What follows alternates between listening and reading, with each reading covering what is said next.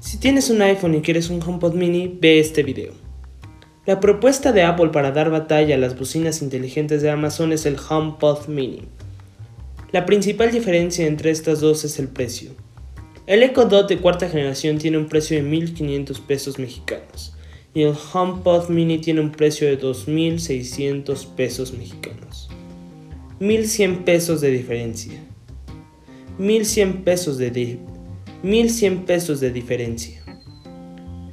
Pero en realidad, ¿vale la pena pagar esta diferencia por un HomePod mini?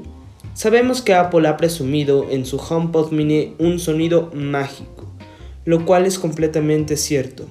La mayoría coincide con que el HomePod mini de Apple gana por muy poco al Echo Dot de cuarta y tercera generación.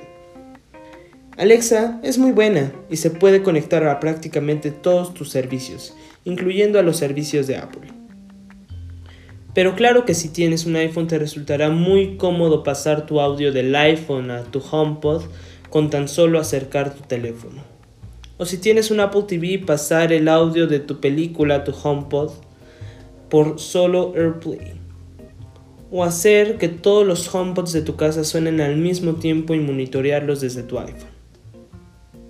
O incluso pedirle a Siri que te recuerde algo desde tu HomePod y que suene en todos tus dispositivos Apple.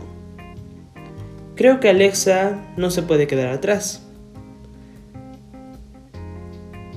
Con Alexa podrás jugar a Kinator. Cada vez que le preguntes la hora tendrá una respuesta alegre y hasta un consejo para ti. Podrás agregar rutinas de forma fácil y hasta personalizar las respuestas cuando digas algo en concreto.